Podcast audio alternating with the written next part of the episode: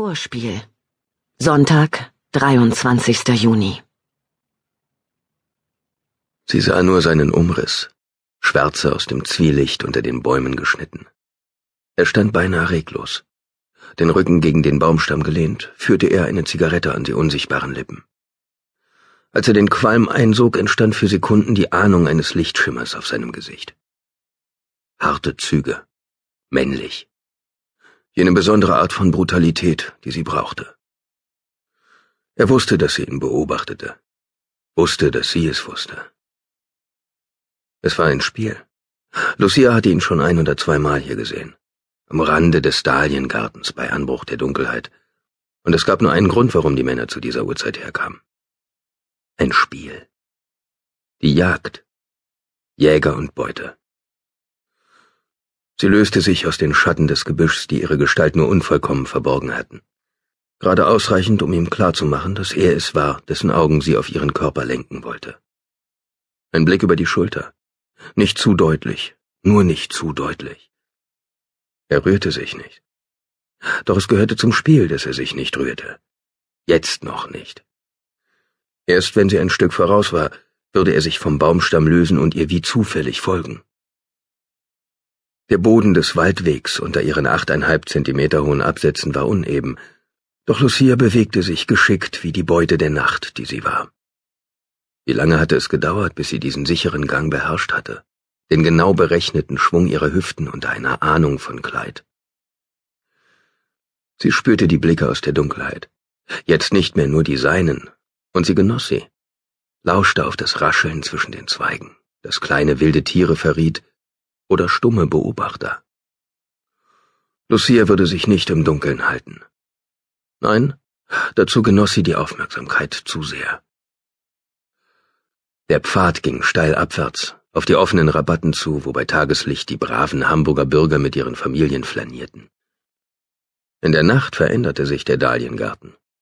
In der Nacht war er Lucias Bühne.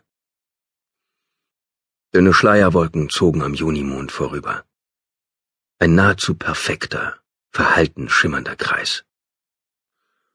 Sie spürte das vertraute aufregende Prickeln, als sie sich durch eine Lücke im Gebüsch auf den Schotterweg schob, sich einen Moment lang am Muster der Beete orientierte und sich dann nach rechts wandte zum Bassin. Jetzt erst sah sie noch einmal über ihre Schulter, und im selben Moment hörte sie das Knirschen seiner Schritte auf dem Schotter. Eine kantige Silhouette. Nein, kein Leder, wie sie in der Dunkelheit geglaubt hatte. Ein Hafenarbeiter? Ein Matrose? Sie hatte schon Seemänner gehabt, doch letztendlich waren sie alle gleich, und nichts konnte sie mehr zurückhalten, wenn das Spiel an diesem Punkt gelangt war. Ihre Erregung war zu groß in diesem Moment, wenn Lucia unter dem Mond ihre Bühne im Dahliengarten betrat. Das Bassin. Der Mond spiegelte sich glitzernd auf dem Wasser keine Brise, die der Juninacht Kühlung brachte. Und es würde noch wesentlich heißer werden. Das Bassin war von einer schmiedeeisernen Brüstung umgeben. Lucia beugte sich vor. Ihre Finger umschlossen das kühle Metall, als sie sich in Position brachte. Die Schritte kamen näher, blieben stehen, direkt hinter ihr. Sie sah sich nicht um. Eine Ahnung seines Geruchs. Dunkel, erdig. Und doch, Ihre Nasenflügel zogen sich zusammen. Und doch. Lucias Augen wurden zu schmalen Schlitzen. Weiter oben war Bewegung in der Luft. Der Mond leuchtete heller, als der dünne Schleier der Wolken sekundenlang beiseite getrieben wurde. Lucia keuchte auf, stolperte zurück, und der Fremde, der Hafenarbeiter, der Matrose, mit ihr. Hey!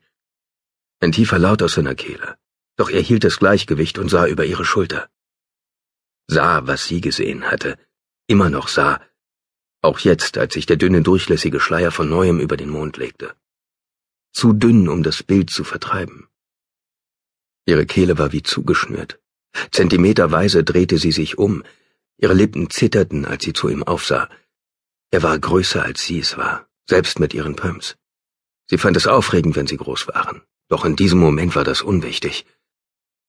Wir, flüsterte sie. Wir müssen.